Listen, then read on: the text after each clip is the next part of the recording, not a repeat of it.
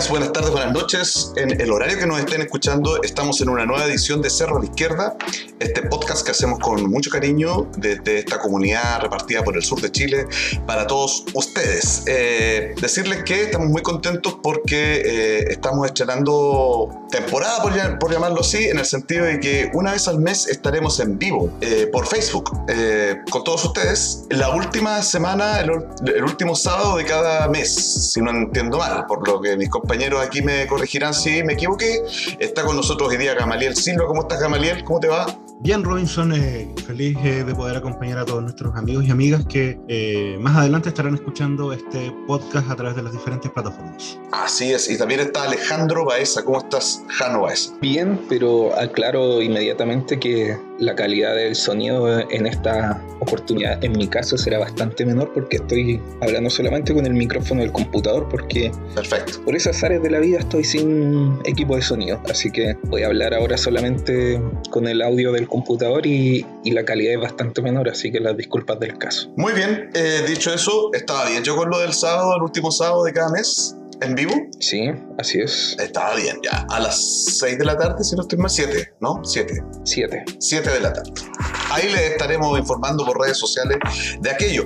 Eh, quiero también saludar con especial cariño a nuestros Patreon, ¿no? Que ya han eh, colaborado con este podcast eh, Gabriela Cosimaita, Guillermo Aguilar, Gabriel Alarcón, Luna Sae, Daniel Colegero, Conejeros, Albertine Pérez Jope, Alicia Fredes y Cristian Soto. Todos ellos están ya en Patreon. Tú puedes entrar también a Patreon. Eh, la dirección es patreon.com barra cerro a la izquierda, todo junto. Y ahí nos encontrarás para que puedas también donar si es que puedes. Y si no, también están todas nuestras redes sociales, el fanpage en Facebook, en Twitter con el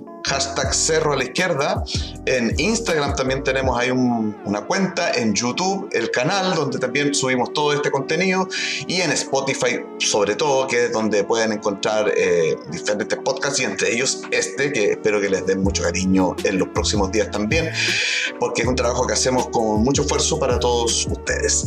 Decir también que estamos em, en distintas eh, radios comunitarias, radios locales, de distintas localidades, entre ellas Radio Voz de la Mujer de Concepción, del Cerro La Pólvora, Radio Fiesta Mix de Nacimiento, Radio Ocán de San Fernando, Radio Manque de Rancagua, Radio Primavera de Talca, Radio Monte Águila en la comuna de Cabrero, Radio Valentina de Ranguelmo, esto es en la región del Ñuble, Radio Villa Olímpica en la comuna de Ñuñoa, Radio Pellín Folil de elpuente.cl en la comuna de Panguipulli, región de los ríos, y además eh, en una radio digital que es Radio Sentipensares desde Buenos Aires, Argentina, este contenido para toda América Latina.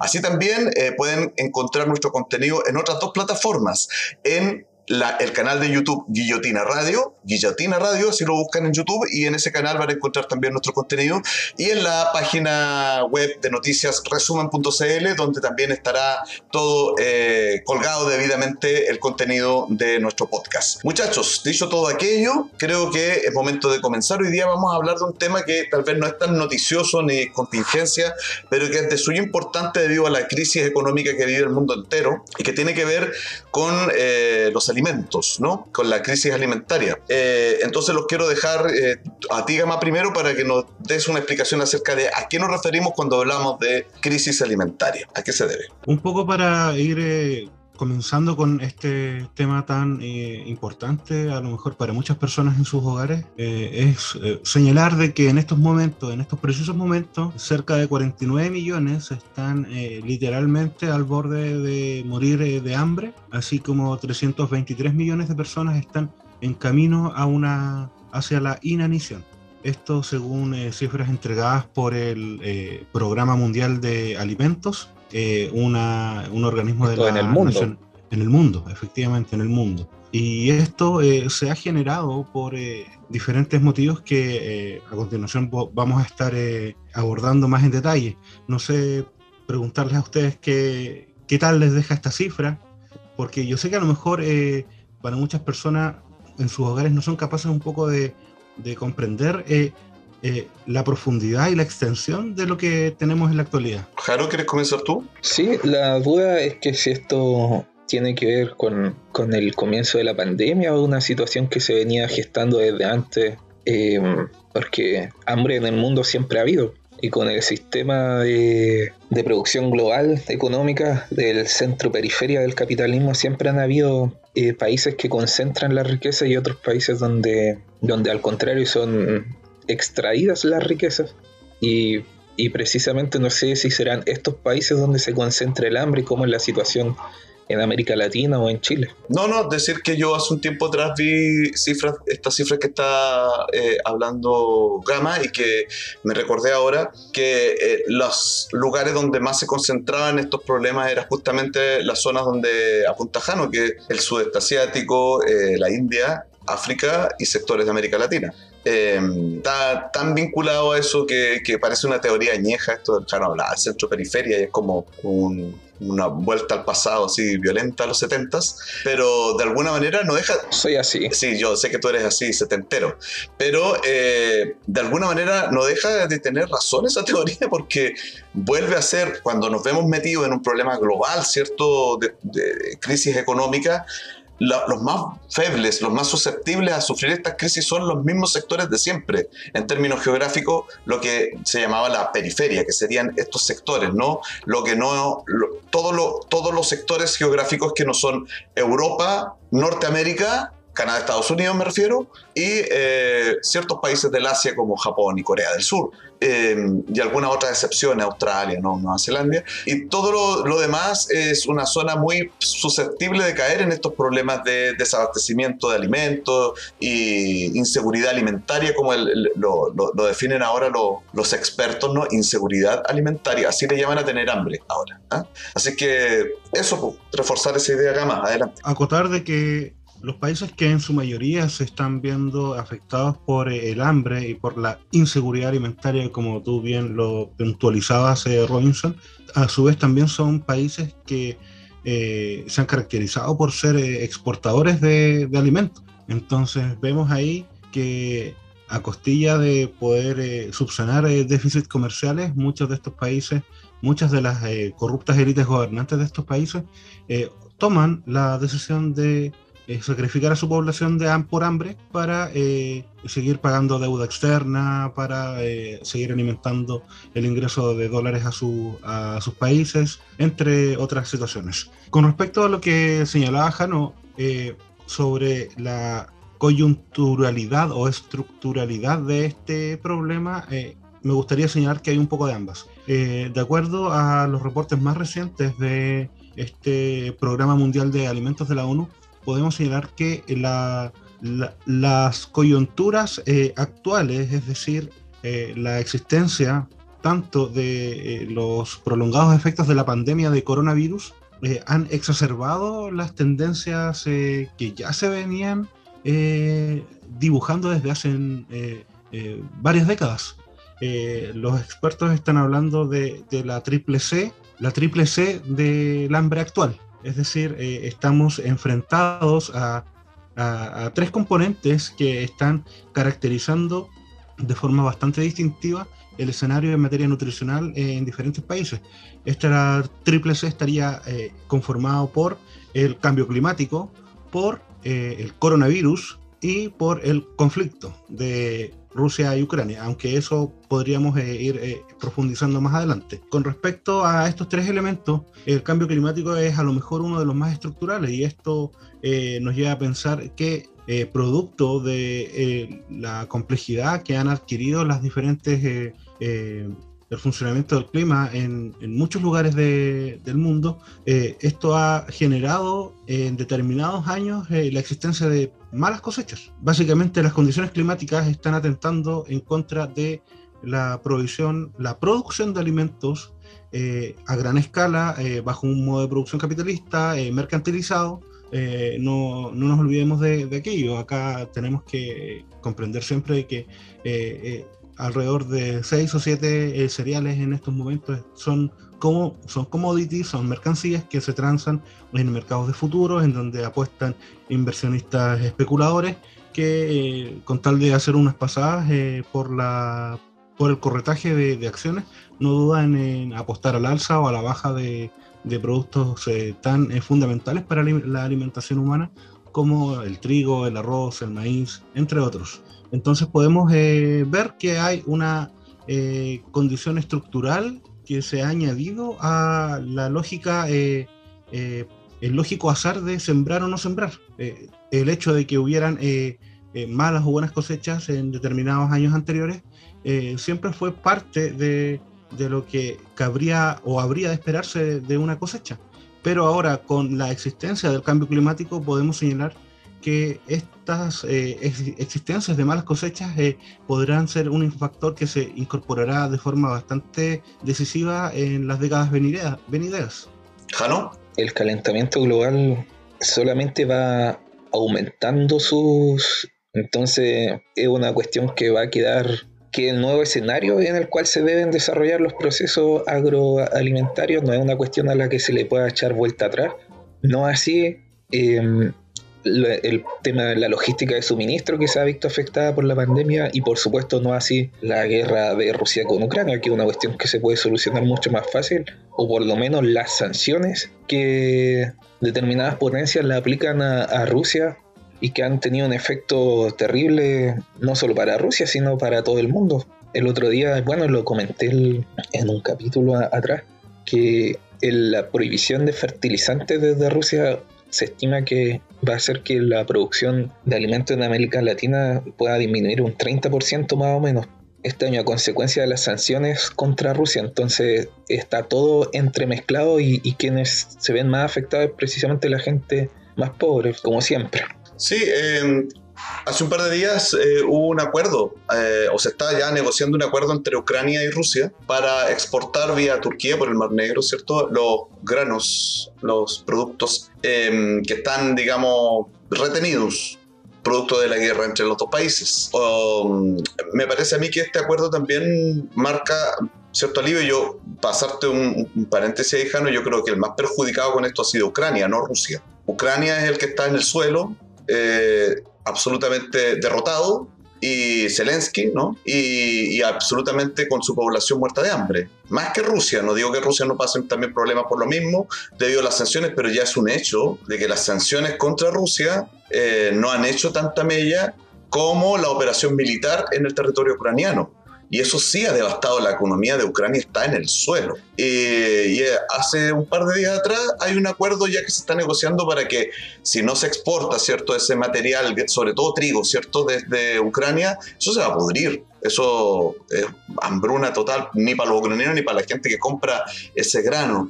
Entonces, Exacto, entonces eh, de alguna manera lo que dice Gama, esta primera cuestión estructural se complementa con esta otra tormenta, tormenta más bien política, que es la guerra, eh, y todo confluye en que siempre eh, los que terminan pagando los platos rotos son la gente más pobre de los países más pobres, ¿no? que no son capaces, no tienen espaldas para enfrentar estos problemas. Y en eso confluyen ambas visiones, las de ustedes dos, ¿no? Creo.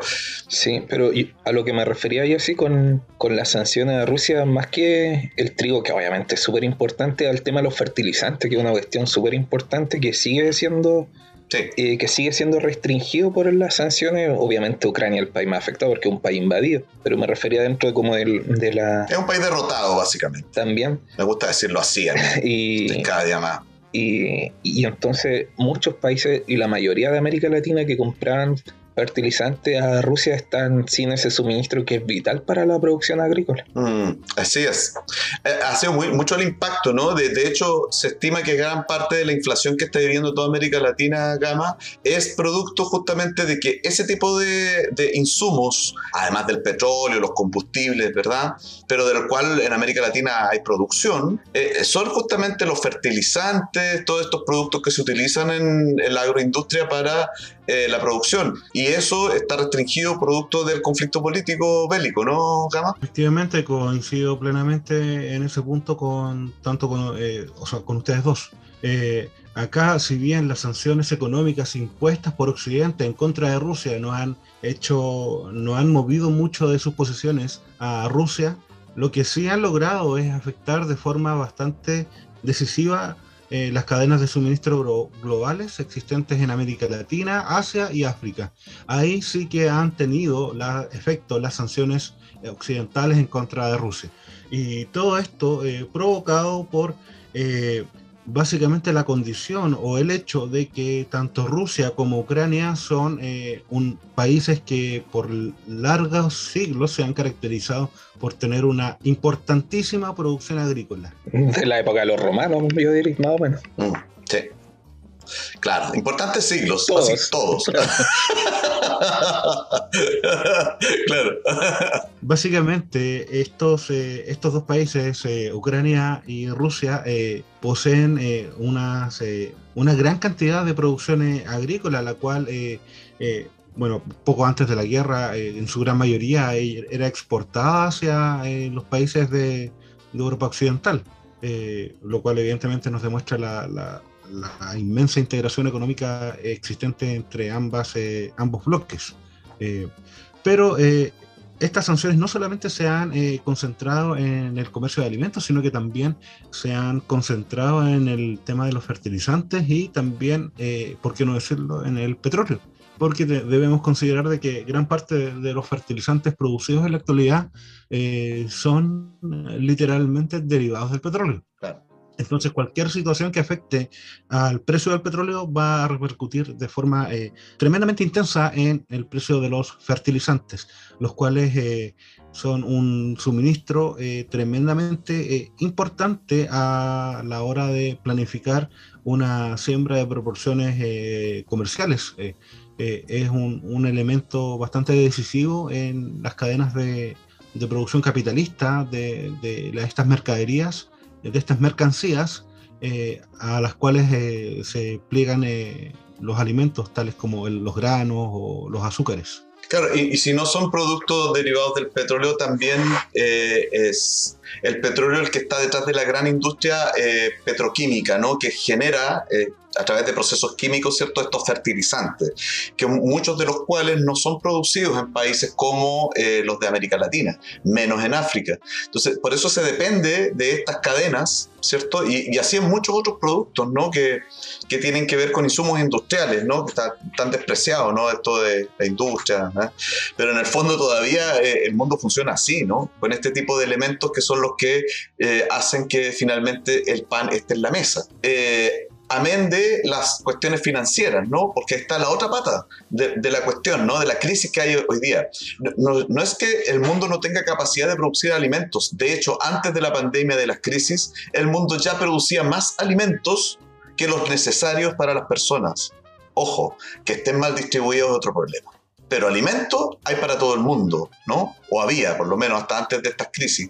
Entonces, de, alguna manera también aquí hay un elemento que se deja de lado y que tiene que ver con las cuestiones financieras del tipo de capitalismo que mueve la política, ¿no? Cuando Europa y Estados Unidos deciden enfrentar la guerra contra Rusia a través de Ucrania, es decir, sacar las castañas con la mano del gato, en este caso la mano de Zelensky, ¿cierto? Gato eh, sería entonces en guerra proxy se dice ahora es utilizar a otro país para pelear. Vale, pues, yo le digo en castellano, sacar las castañas con la mano al gato. Total, aunque más largo, me, hace más sentido a mí. Y, y en el fondo lo hacen ¿sí? hipócritamente con sanciones financieras para destruir la economía rusa, resulta que el rublo está más fuerte que nunca resulta que eh, la guerra está caputa, eh, Ucrania tiene cómo ganarla. Y eh, los europeos lo único que, hacen es tratar de incentivar a Ucrania con algunos elementos, parece que ahora ya se están poniendo más atrevidos y están queriendo enviar más armas, cuando ya la guerra la verdad que la tienen perdidísima.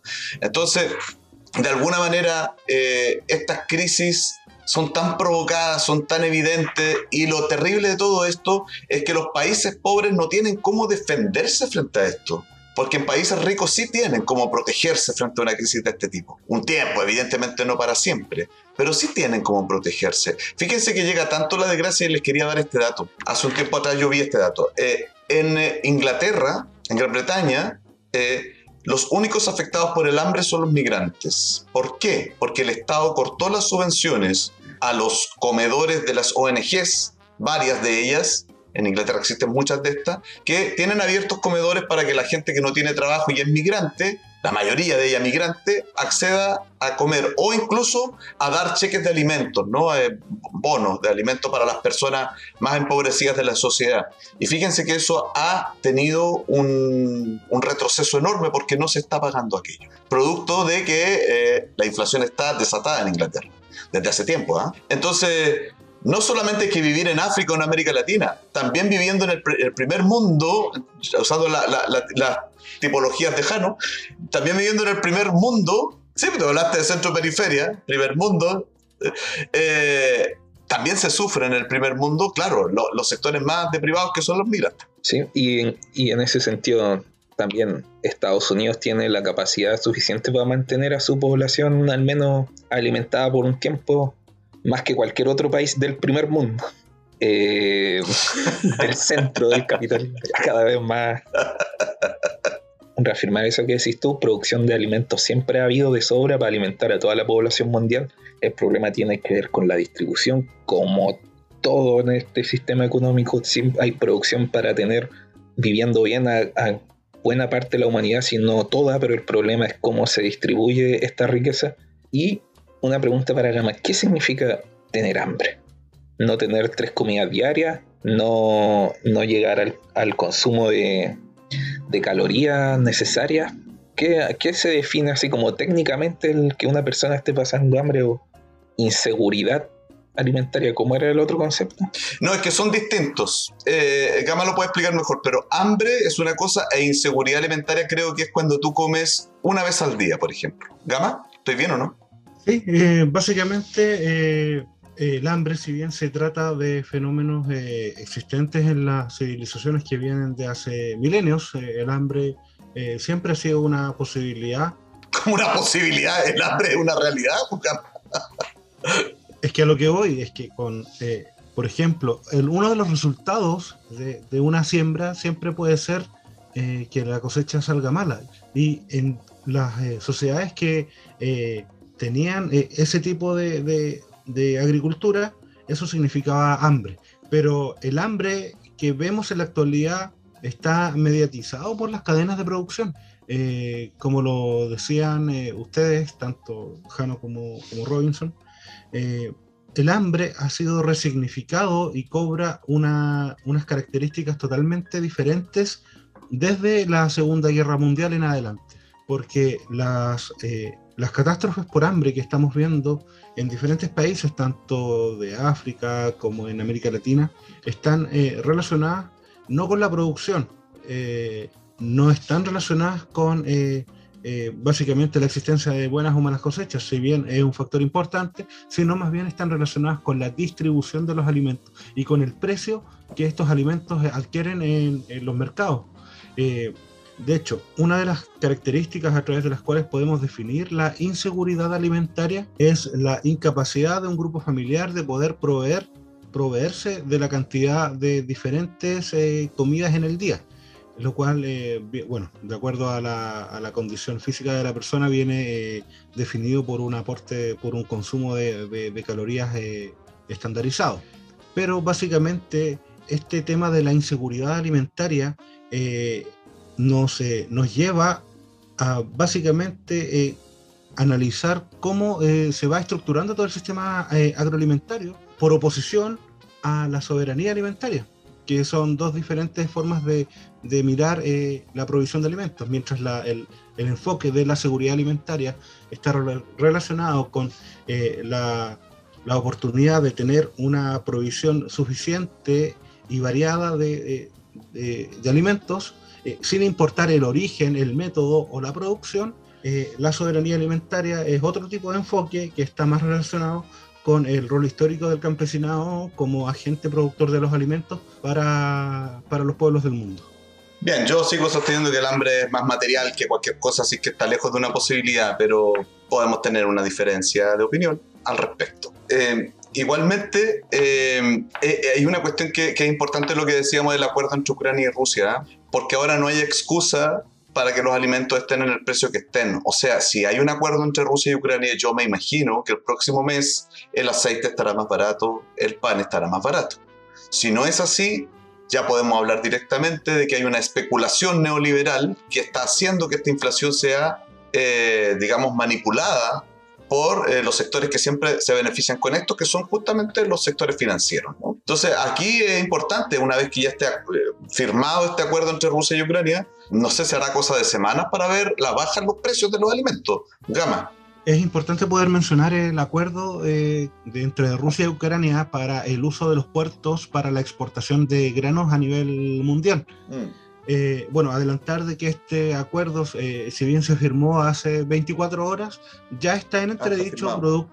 Está firmado, pero está en entredicho en estos momentos por la existencia de, de ataques que, bueno, todavía se está estudiando de quién habrían sido los ataques en contra de instalaciones del puerto de, de Odessa lo cual hace tambalear el acuerdo. Eh, bueno, sabemos que aquí hay diferentes partes interesadas en que este acuerdo eh, lógicamente no se lleve a cabo, pero la, importancia de este acuerdo eh, radica en poder liberar las cosechas de Ucrania para ser distribuidas a lo largo del mundo, sobre todo a los países que principalmente eran clientes de, de Ucrania, que en su mayoría eran países países africanos. Claro, aclararle a la gente esto, Jano, que en realidad no es que llegando el trigo de Ucrania aquí a Chile bajen los precios del pan. No significa eso, significa que los mercados tienen mayor cantidad, mayor volumen de eh, oferta en el mercado y eso internacionalmente hará bajar los precios. Por eso es que esperamos que bajen los precios de los alimentos, no solo del trigo, sino que en general hablamos del trigo, pero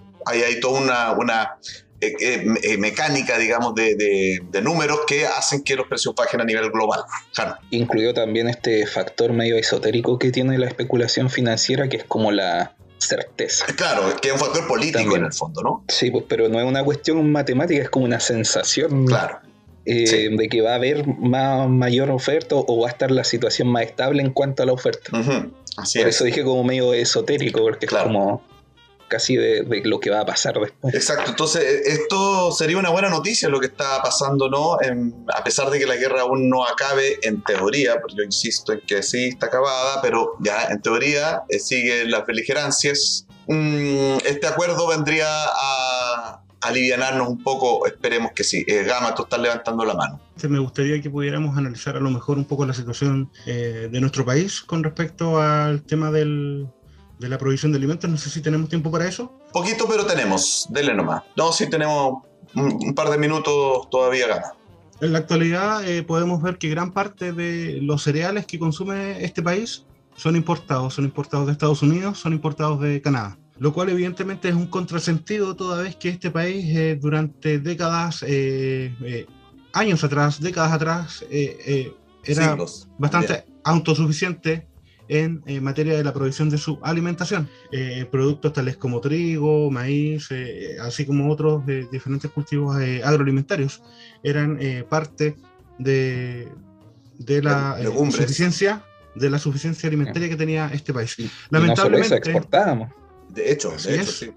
Lamentablemente, con la con básicamente la planificación de diferentes políticas para eh, los sectores forestales es que gran parte de la superficie que antes se utilizaba para eh, cultivos eh, alimentarios fueron transformados en cultivos forestales, lo cual evidentemente nos deja en una situación tremendamente frágil como país para poder enfrentar un desabastecimiento. Señalar de que muchos países, ante esta escalada de precios a nivel global, implementaron medidas tales como restricción a sacar los alimentos tales como cereales u, otro tipo de productos de, de, sus países.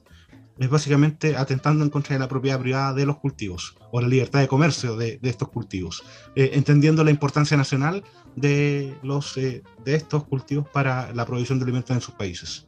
No solamente la industria forestal, yo te recuerdo que esto empieza en los años 80 también en la zona central del país con todo este gran cultivo masivo de frutas para la exportación. Hay grandes campos se cubrieron de nectarines, manzanas, peras, uvas, ¿cierto? Tanto la producción de fruta como de vino, eh, para la exportación. O sea, el factor vino, de eso sí que no nos vamos a arrepentir jamás. Pero de, de, alguna manera, todos estos grandes cultivos, los berries, que también han aumentado muchísimo en las últimas décadas, grandes territorios sembrados de berries para la exportación, me refiero Berry es una palabra media rara, pero me refiero a todos estos pequeños frutos del bosque, ¿no es cierto? Arándano, frambuesa, que también se, se exporta muchísimo desde Chile.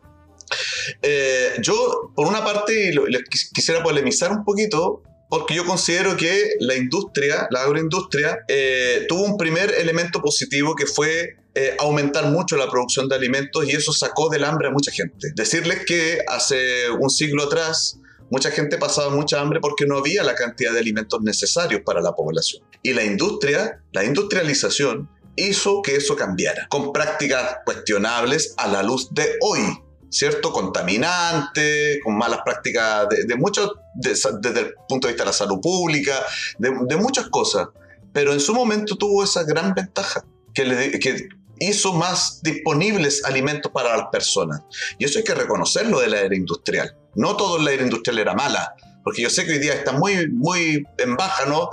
Poner una ficha por la industria, pero eso en su momento eh, fue eh, tan importante que junto con políticas de, de, un Estado benefactor hizo, por ejemplo, que la gente eh, ya no se muriera a los 40 años de esperanza de vida y que subiera a 60, 70 y hasta 80 que vamos ahora eso hizo que cambiara el panorama de las enfermedades, de las patologías. Antes la gente se moría de diarrea, se moría de enfermedad absolutamente, digamos, mejorables por distintas razones, ¿no? Y entre otras, por, por ejemplo, tener alimentos, porque mucha gente se enfermaba porque no tenía determinadas vitaminas o minerales que determinados alimentos te los entregaban y hoy día sí están disponibles. Eh, ahora, la situación que lamentablemente sigue siendo eh, existiendo en muchos países de América Latina. Claro, sí, no, sí, no digo que todo, pero digo que a mucha población esto sí le benefició la industrialización de la, de la, de la agroindustria, ¿no? Eh, ahora bien, ha traído también daños, porque son los que estamos hablando nosotros ahora, pero es un temazo, ¿no? Es un tema de cómo hoy día podemos tener disponibles alimentos, mejorando la distribución, pero también mejorando la calidad de esos alimentos, la pertinencia de esos alimentos, ¿no? Señalar, Robinson, de que, bueno, si bien tú eh, lo que acabas de, comentar, eh, el proceso de industrialización que acabas de relatar eh, viene contenido dentro de los manuales de intervención de diferentes agencias internacionales y está enmarcado dentro de lo que se llama el, el proceso de la revolución verde, que era eh, básicamente como estas agencias internacionales promovían diferentes tipos de prácticas eh, tendientes hacia la industrialización de los cultivos en diferentes eh, países del, tercer mundo, de la periferia, hablando en el, en el lenguaje lejano. No, pues sí sabemos, pero es de, tu gusto y goce, de tu gusto y goce. No lo inventé yo, ¿eh? Existía de antes que naciera. uno de los grandes beneficiados de, de la implementación de estos paquetes de intervención llamados eh, eh, la Revolución Verde, eh, al amparo de diferentes agencias internacionales, no fueron solamente las personas que pudieron tener una mejor y mayor provisión de alimentos disponibles en el mercado, sino básicamente fueron las grandes corporaciones internacionales que están básicamente centradas en la producción de alimentos. de hecho, que creo que eh, los grandes beneficiados fueron básicamente las, eh, estas corporaciones eh, para la, incrementar la producción de, los alimentos. yo creo que colateralmente, como a lo mejor un efecto positivo de, todo este gran proceso que produjo lamentables consecuencias que estamos sufriendo hasta el día de hoy, las personas pudieron tener una mayor y mejor provisión de alimentos.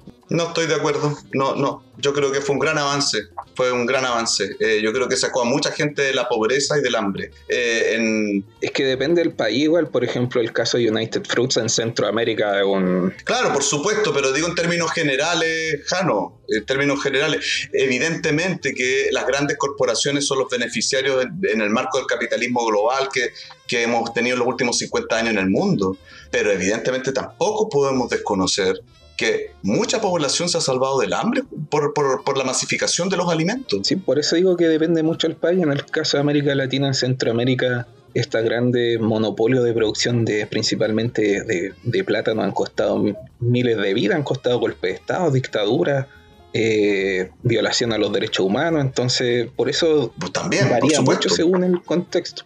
No, y podemos seguir agregando, o sea, se han destruido ecosistemas completos por plantar y plantar, por ejemplo, el caso de, la, palma, ¿no? En sectores como Indonesia, el sudeste asiático, que se han llenado de eso, o lo que decía Gama, de las forestales en territorios que son de explotación agrícola en el sur de Chile, por ejemplo.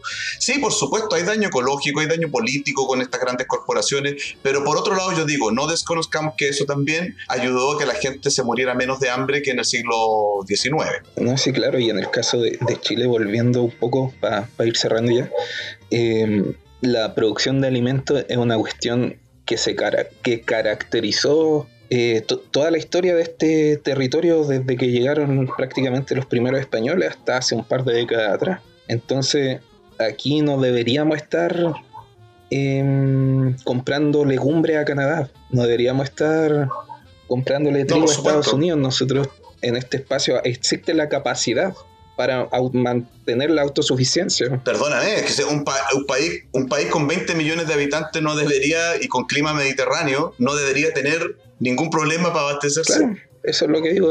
Y además que no se trata de inventar la pólvora, incluso si no se trata de volver un paso más, más atrás de otra forma a lo que ya se hacía antes. Sí, sí, sin duda. Con, la, con mejor tecnología y mejores prácticas, sí, por supuesto. Pero claro, es verdad.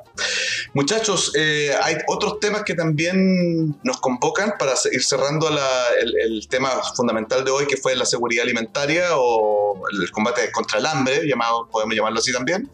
Eh, pero hay otras cuestiones de contingencia que a lo mejor sería interesante antes que cerráramos el programa y que tienen que ver con distintos elementos que están pasando. Jano, hoy, se dio a conocer hoy día la información de más de 700 carabineros que eh, abandonan las filas de la institución, o sea, entra poca gente al cuerpo y además de los que están ahí se retiran bastantes también. No sé si nos puedes dar más datos de eso.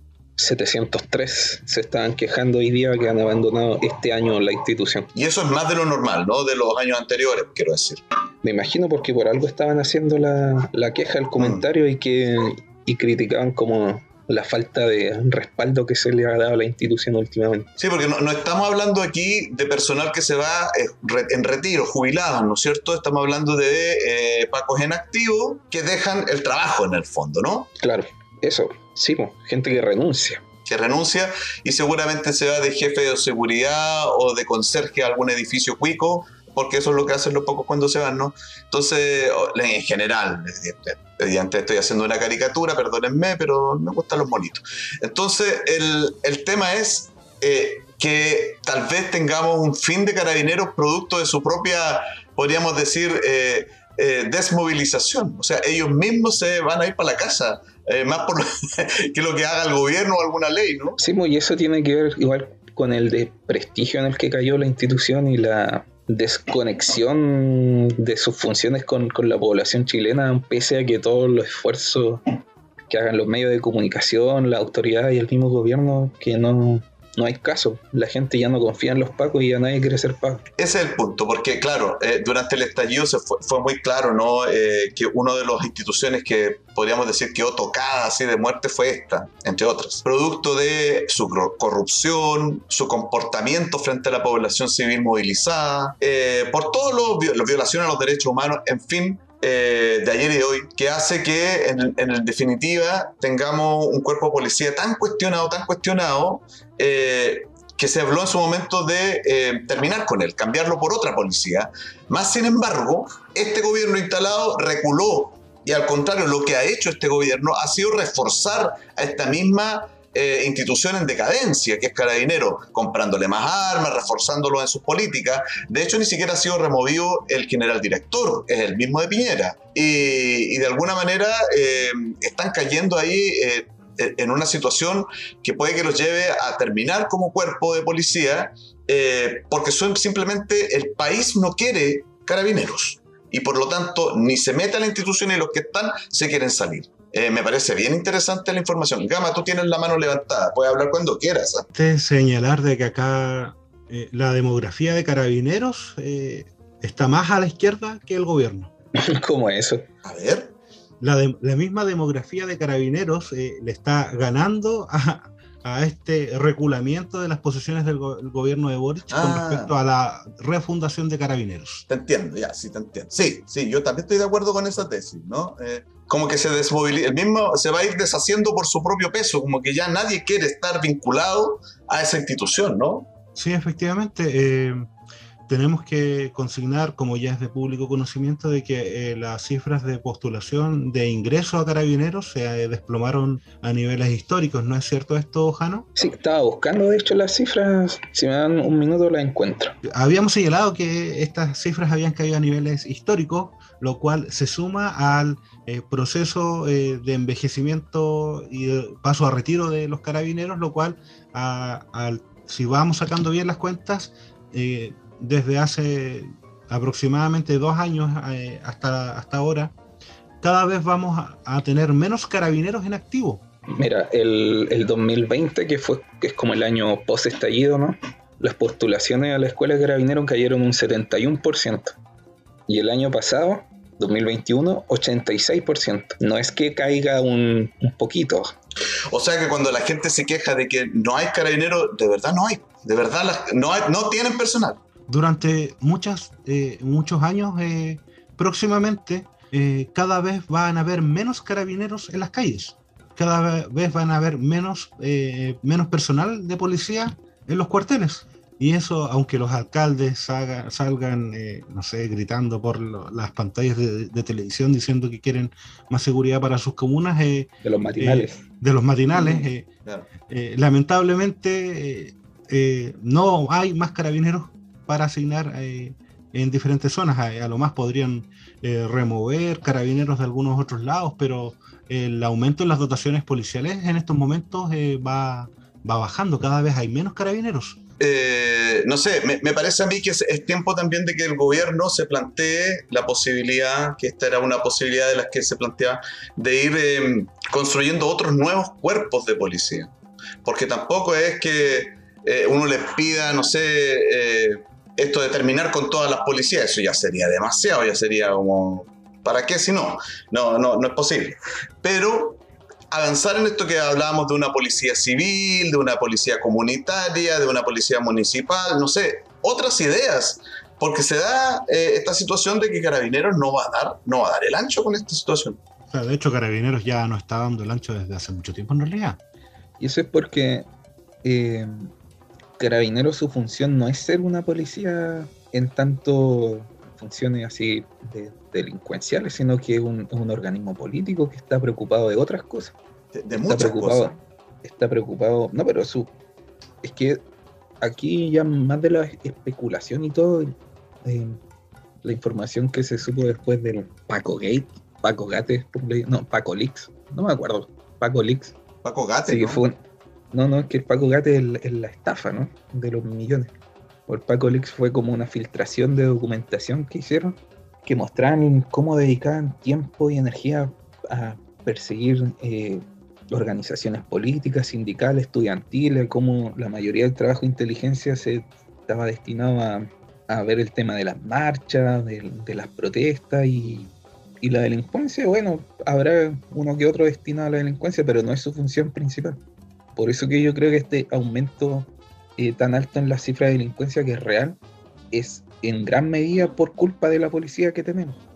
hay tantas razones para eso, pero en fin, eh, ya sería un programa en sí mismo hablar de, la crisis de, seguridad, poder ponerlo en esos términos, más que delincuencia, no me gusta hablar de delincuencia. Eh, porque creo que el concepto está medio manoseado y viene desde lo jurídico y tal vez todo un, un tema que es más político y social, entonces, no sé bueno, en fin, el GAMA sabe bastante de eso también de, en términos de seguridad y tal vez en un programa siguiente podemos abordarlo y junto con ello la crisis en carabineros, porque ya podemos hablar directamente de crisis de carabineros, crisis existencial de, su continuidad como institución, ¿no?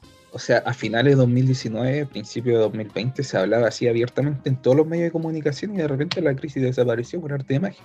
Y eso no es verdad solo desapareció mediáticamente. Muchachos, estamos en un tiempo prudente para personas decentes. No sé si Gama quiere ya hacer el último punto. Robinson, ¿sabes qué me parece eh, interesante el desafío que nos planteas? Eh, eh, tomo de muy buen grado la, invitación a hacer un programa relacionado o que trate sobre la crisis de seguridad que estamos viviendo en la actualidad desde una nuestra particular perspectiva, lógicamente. y una cosa que me, gustaría, con la que me gustaría cerrar, y es muy importante que no pase eh, como si nada, es que el sector político que creó la institución eh, elefantiásica que tenemos en la actualidad llamada carabineros fue la concertación. Ah, la concertación fue la, el sector político que después de los eh, después de el cambio el cambio de régimen eh, le inyectó ingentes sumas de dinero a carabineros sin exigirle eh, la debida sumisión ante la autoridad civil. Ese sector político no le colocó eh, el párale en el momento indicado a una institución y entregándole grandes cantidades de recursos económicos, los cuales lógicamente despertaron la codicia de muchos corruptos generales. Sí, pues ahí habría que buscar varias explicaciones respecto al, al tema, ¿no? Em, bien. Carabineros en la dictadura era la mitad de lo que era en la actualidad. Hmm. Numéricamente y hmm. en sus en su financiamiento. Bueno, también había la mitad de población que ahora. o sea, hay varias razones. Mucho menos de la mitad, sí creo que pasó como de 5.000 a 60.000, no, no me acuerdo. No, sí fue, fue eh, impresionante. No me acuerdo cuánto tenía el 90, pero sí sé Con Lago, en 2019... Lago fue el, pues. gran inflador de pacos del país. Pero al menos hasta el 2019 habían 60.000 y creo que el 90 eran 5.000, pero ahí el 90 no estoy tan seguro. Bueno, así van bajando. Mucho más que el doble. Claro. Oye, em, no sé si quieren decir algo más antes de cerrar esta emisión, este capítulo. Eh, entonces despídanse. Eh, Gama, despídete. Para todos nuestros amigos y amigas ha sido un gusto eh, esta tarde poder analizar un tema tan importante como es la crisis alimentaria global, así como también algunas pinceladas con respecto a la, crisis demográfica de Carabineros y cómo Carabineros está, aparentemente se va a disolver solo. Saludos a todas y todas. Claro, Han. Me gustó ese concepto de crisis demográfica. Eh, no, nada, vale, lo mismo y ya tendré buen micrófono. Ya, sí le da color con la cuestión del audio, Jano, porque es mío, ustedes saben, le, da color con las cuestiones técnicas. A mí me da lo mismo. Eh, así que nada, pues, un placer de escucharlos a, ustedes dos, Jano y Gama, y verlos también en mi caso. Y para todos ustedes, decirles que tenemos el próximo sábado programa en vivo, ¿cierto? Toca programa en vivo, Facebook a las 7 de la tarde ya estaremos avisando por todas las redes sociales para que estén atentos a nuestra conversación que seguramente, me imagino, tocará cuestiones en torno al proceso constituyente, porque uno, no se puede negar, parece esa cuestión, y así otras temáticas también que afecten al país durante la semana. Eso, que estén muy bien, un abrazo. Chau, chau. Chau, chau.